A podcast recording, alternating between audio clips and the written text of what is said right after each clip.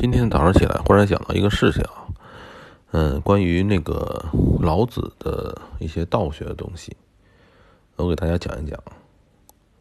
就是道学里讲呢，就是有一种理论啊，道教在《道德经》里也有，就是一切东西都是相对的，比如说美丑、长短，是吧？嗯，很多时候呢，就是。在《道德经》这本书里边，很多内容都是讲这种相对性，呃，相对性没有绝对性。然后，呃，这个这个理论呢，其实，呃，我给大家搅和搅和啊，就是这样，就是在这种相对性的理论里边，容易让人陷入一种什么呢？容易让人陷入一种没有底线的生活。就是说，美和丑、善和恶都是相对的。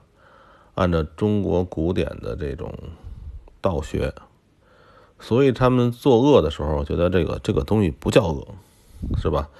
因为只是相对性而已。然后呢，就是会会这个自我平衡。所以我认为，那个道教啊，道学里边的。呃，咱们一点点说啊，就这个东西还是非常丑恶的。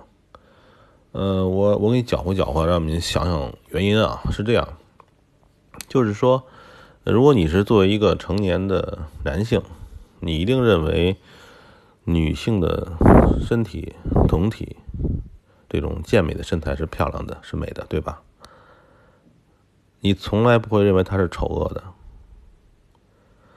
你永远会认为。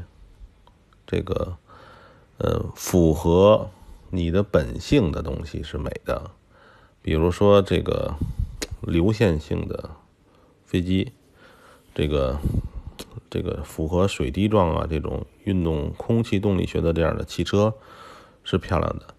这个原因是什么呢？就是你的位置已经决定你是什么了。假如说你的位置是一个男性的成性成年男性。你很多的自然属性让你决定了东很多东西不是相对的，而必须是绝对的。你一定闻到煮熟的肉是香的，对吧？你一定闻到大便是臭的，这是很确定性的东西。对于美和丑更是这样，就是你的本来的位置已经确定了，所以对于你来讲，美丑不具有相对性，一定是绝对性的。就是作为你是一个人类，人，男性或者女性，你的本来的属性已经确定，所以你会看到腐，就是什么东西是美，什么东西是丑，这个是一定的。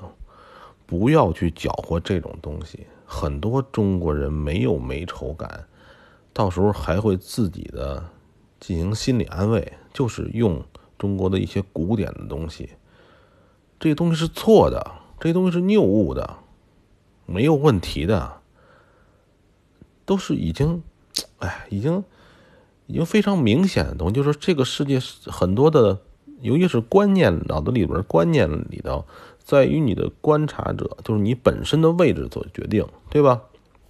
你本身位置改变不了，你就是一个什么什么什么什么人，对吧？你就是这么一个观察者。所以你观察东西是不具备相对性的，你是绝对性的，你一定觉得什么是丑，什么是美。不要搅和自己，把自己脑子里搅乱，一切一切都很简单，一切都很单纯。嗯，说了哦，说了四分钟了，就是我们再回到这个交易上面也是，就是没有什么，就是有人说这个，呃，一会儿就会。呃，一会儿就会很很神秘的变盘呢，或怎么怎么样。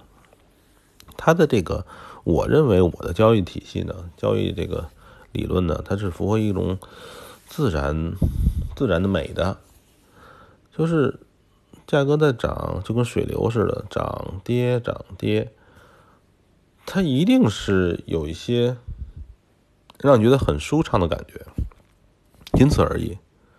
这里边的任何的你强加给他的条件，你画一堆线呢，你画一堆东西，就想把它阻止掉，把它规划掉，这些东西都是一些主观性，就是这个主观的这种这种强制性太强的表现，而且你想定义它，你想定义它，就错了。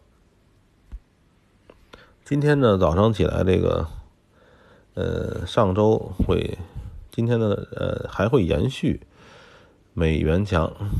呃，因为这个欧洲啊，全世界都在出问题，经济上边，呃，实际上前面我也说了，它是一个变相的经济危机的导火索，本来就有问题，只是大伙儿一直在粉饰太平，像欧洲啊什么，凭什么你你你的福利那么好，对吧？你就是人少吗？凭什么是吧？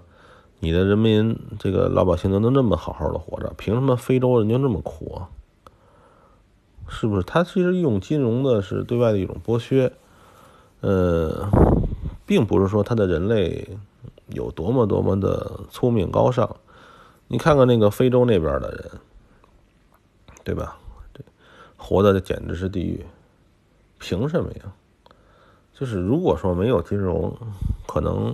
世界的贫富差距会减少，就没有现代金融行业啊，因为它这个东西就跟魔术一样，金融行业就跟真的是个魔术一样，让让那些穷人都不知道自己怎么穷的。呃，今天开盘，然后呢，看吧，看这个这周的指导思想还是美元强，非美弱。然后大宗商大宗商品尽量少碰，因为不知道什么时候就会哪个大宗商品又出事儿了，呃，就这样吧。